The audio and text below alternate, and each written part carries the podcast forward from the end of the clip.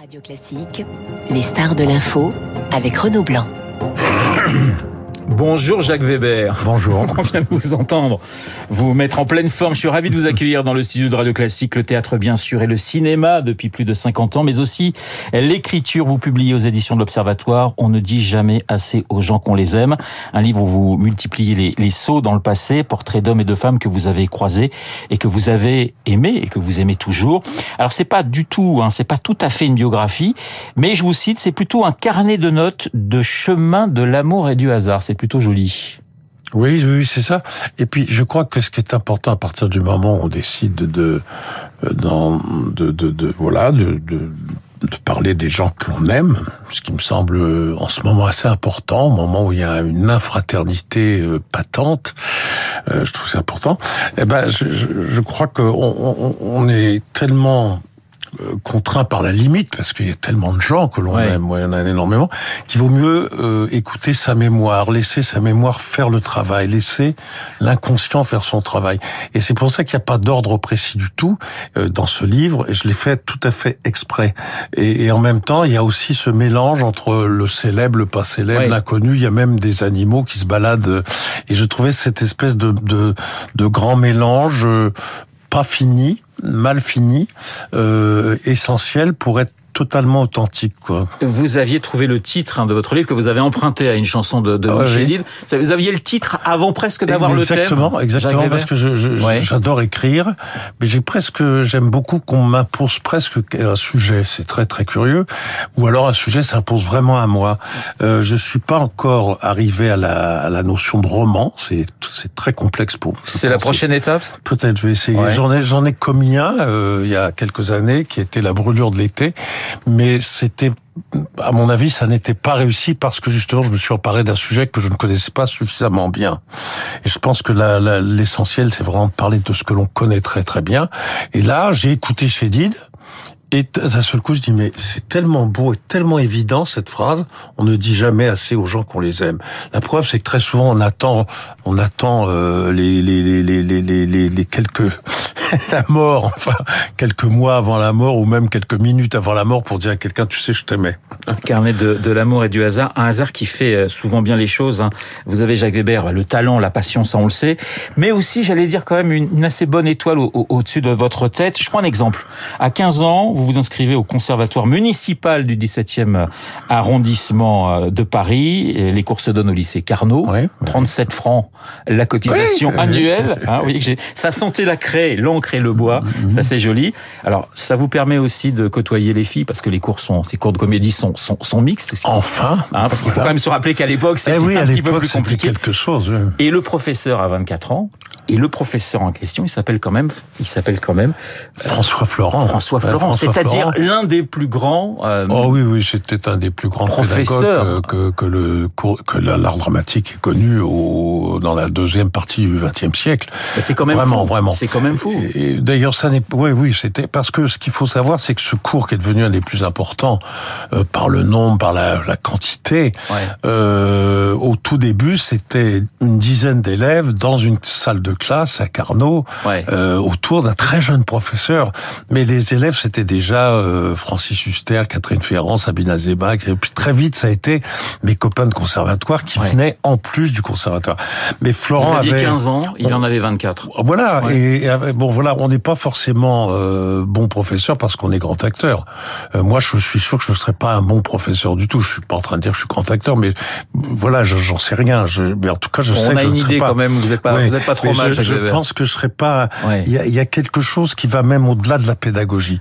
Chez chez Florent, il y avait une espèce de de de, de préscience de ce que pouvait être euh, un acteur plus tard lorsqu'il ouais. voyait un jeune, un adolescent ou un jeune homme. Il sentait, il sentait les choses très, ah, il très sentait, vite. il sentait ouais. d'une façon absolument fulgurante.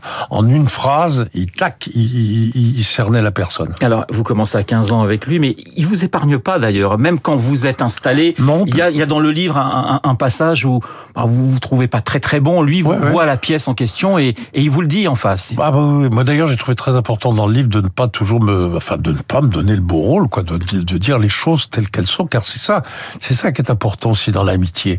C'est d'un seul coup ce professeur, euh, dans, au moment où moi j'étais déjà bien en place dans ce métier, quoi qu'il faut se méfier de ce terme bien en place justement. Et un jour, eh ben il m'a attendu à la sortie, il m'a dit je ne te parle pas, je t'écris, et il m'a littéralement assassiné. Et il avait raison. Pourquoi? Parce qu'à l'époque, oui, j'avais tendance à boire un coup de trop. Oui, j'étais mauvais. Oui, je me reposais sur mes acquis. Et c'était, j'étais en danger. J'étais en pente douce. Et ça peut arriver à n'importe quel euh, acteur, ça. Et là, c'est là où c'est très important d'avoir un maître et deuxièmement de le savoir l'écouter. Alors, il n'y a pas de date hein, dans ce livre à travers les, les, les descriptions d'une époque. On comprend où on est avec euh, le rappel d'événements politiques, culturels, Ouais. sportifs. On devine l'année du moins on essaie. L'un de vos, premiers chocs, Jacques Weber, c'est la mort de Gérard Philippe. Il y a, il y a deux, trois petites phrases là-dessus. Vous avez quoi? Vous avez 10 ans.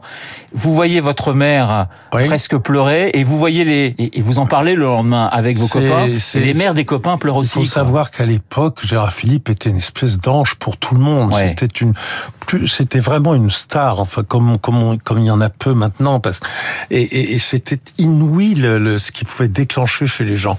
Et c'est vrai qu'il y a eu un flash d'information spéciale, comme pour la mort de Kennedy, quand même. Faut quand même. Et d'un seul coup, j'ai vu ma mère qui était dans la cuisine avec moi s'écrouler en larmes. Ouais. Et pour moi, c'était énorme. Ma maman pleurant, c'était quelque chose que je n'avais jamais vu. Plus cette voix incroyable qui parlait comme ça, c'était quelque chose qui était totalement enchanteur. Et le lendemain, j'ai constaté dans la cour de récréation de l'école que tous les gars disaient qu'ils avaient vu leur maman pleurer. Ouais. C'était quand même un truc absolument énorme. Je parlais de, de Bonne Étoile, vos copains au conservatoire en Pont-Nom, Jean-François Balmer, Jacques Villeray, Nathalie Baye, Francis Huster. Il y a de très belles pages d'ailleurs sur euh, sur Jacques Villeray au conservatoire. C'est lui qui vous donne la réplique dans le Malade imaginaire. Jacques, vous dites un être mystérieux et souverain.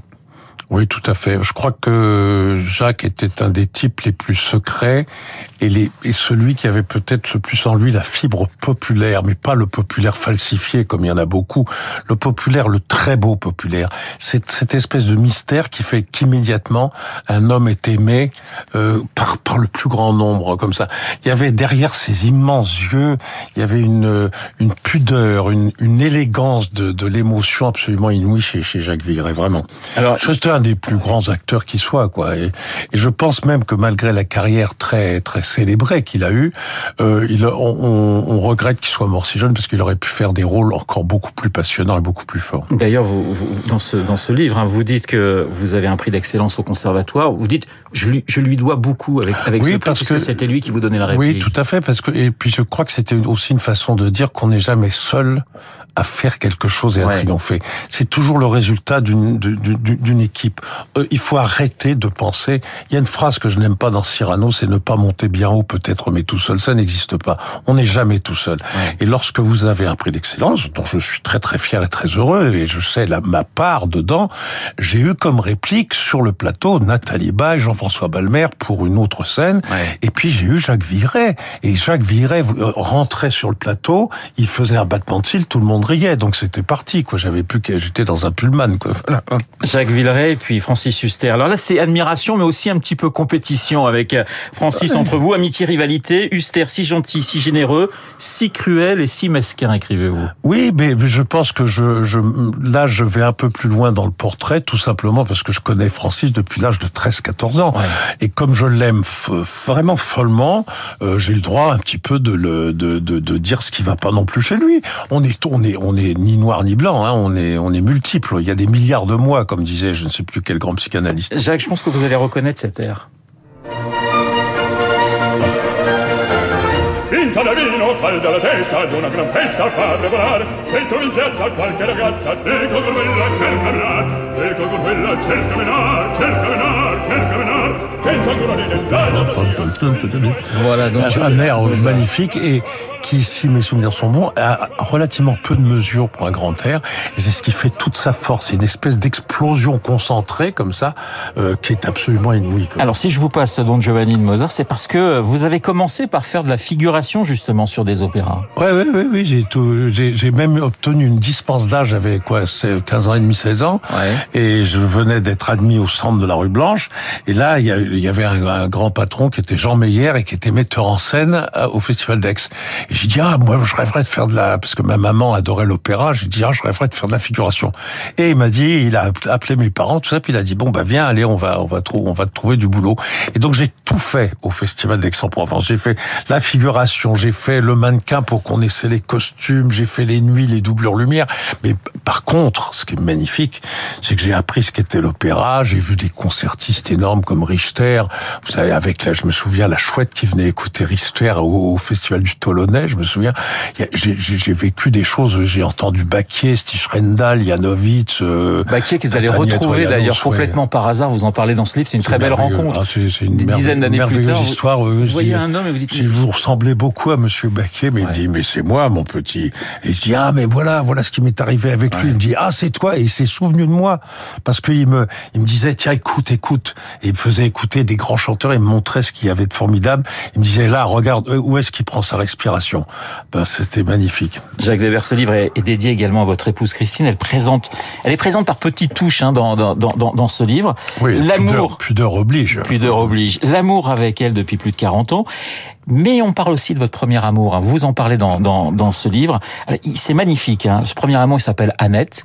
On est au Castellet, euh, en Provence, hein, dans le sud de la France. Vous êtes au début des années 70. Vous allez jouer Musset. Et là, vous êtes transpercé lorsque ah, vous voyez Annette. Oui, c'est le premier coup de foudre. C'est quelque chose d'inouï, le premier coup de foudre. On s'en souvient toute sa vie. Quand on dit coup de foudre, c'est vraiment coup de foudre. C'est-à-dire, vous avez tout le corps de la racine des cheveux à la pointe des pieds qui fait il y a tel truc électrique. Et c'était mon premier grand amour. C'était une apparition divine. C'était la naissance de Vénus. C'était Botticelli auprès de la fontaine. C'était incroyable. J'étais, mais en larmes d'émotion, quoi. Et à partir de là, s'est mis en place une énorme histoire. Il y avait tout ce qu'il fallait. Il y avait les ruines du Castellet à côté de la pizzeria. Mais la pizzeria, c'était le four où avait été tournée la femme du boulanger avec Raymond. Vous vous rendez compte, de Pomponnette, elle est revenue. Une histoire d'amour merveilleuse aussi. sauf qu'elle est mariée, qu'elle a marié. Alors mon, Marseille, il y avait un mon copain qui arrivait avec des airs de James Bond 007 dans la pizzeria qui disait euh, euh, il est il est à côté, il est dans les ruines du château. Je l'attendais dans les ruines du château, les cheveux au vent et tout. Non, été une histoire magnifique et formidable fin, qui est une fin folle. Il y a deux ans à peine, je reçois une lettre euh, quand je joue au théâtre à Marseille. Et il n'y a pas d'adresse, il n'y a rien, il y a juste une signature. Tu as été une des plus belles histoires, de, la plus belle histoire de ma vie. Et, là, je j'ai explosé. Je voulais la revoir à tout prix, ne serait-ce que pour que nos vieilles mains se retrouvent et se serrent un peu, puis qu'on se donne des nouvelles de la vie, quoi. Voilà. Ouais, vous aviez fait Paris-Marseille en Solex. Oui, parce que pour moi, le Solex, c'était c'était John Wayne, quoi.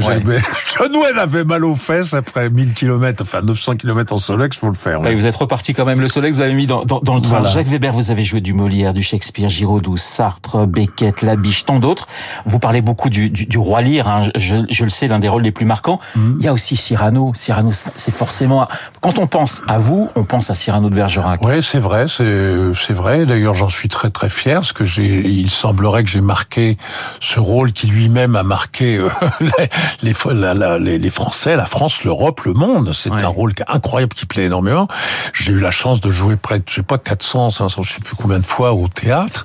Et ensuite, j'ai eu la chance que l'histoire se perpétue avec cette chance, car pour moi, c'est une chance d'avoir joué de Guiche aux côtés de Gérard Depardieu. Dans film Qui était, qui était un Cyrano absolument magnifique. Et dans un grand, grand film. Ouais.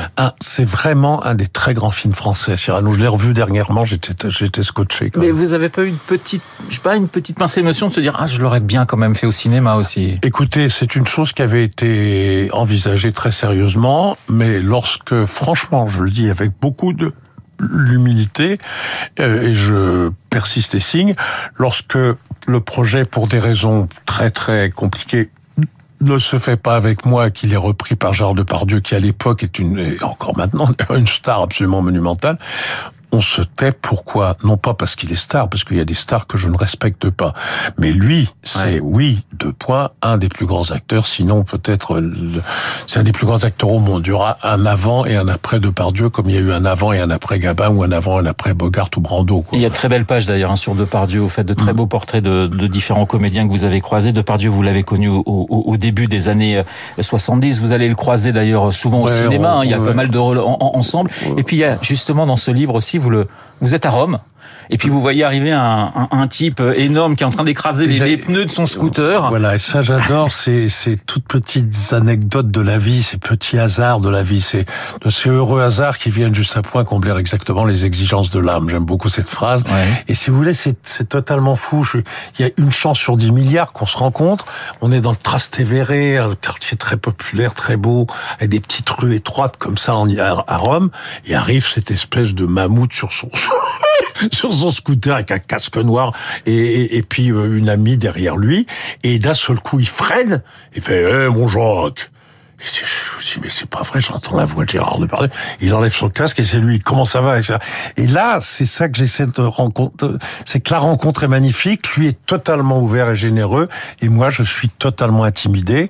Et je fais, bah, ça va, ça va. Et la, la rencontre dure une minute, mais elle est extrêmement sensible et extrêmement forte. C'est vrai qu'on sent beaucoup de timidité chez vous, ce qui est pas forcément évident quand on vous voit et quand on Mhm. vous, vous admire Bah, au vous savez, regardez. Viret. Viret Ouais. était un des plus grands timides que j'ai jamais rencontré. D'ailleurs, il, il jouait bas, il jouait très bas, euh, Jacques. Et c'était ça qui donnait cette patte, absolument cette griffe magnifique à son jeu. Et voilà, dans ce livre, vous allez croiser Isabelle Adjani, vous allez croiser Catherine Deneuve, euh, Marguerite Duras, Yves Montand, Simone Signoret et tant d'autres. Et puis des, des, des inconnus. Il y a une très belle page d'ailleurs sur votre, sur votre frère. On ne dit jamais assez aux gens qu'on les aime. Merci beaucoup, Jacques Euh, Weber. merci à vous de m'avoir D'être, euh, venu. Je pense que vous allez pouvoir en faire deux ou trois tomes parce que je pense qu'encore. On va faire une suite. Ah Oui, il y a encore plein de gens. Oui, oui. Et c'est très très bien écrit. Merci encore d'avoir été gentil, merci à ce matin dans le studio de Radio Classique. Dans un instant, eh bien, nous allons retrouver euh, Charles Bonner pour l'essentiel de l'actualité.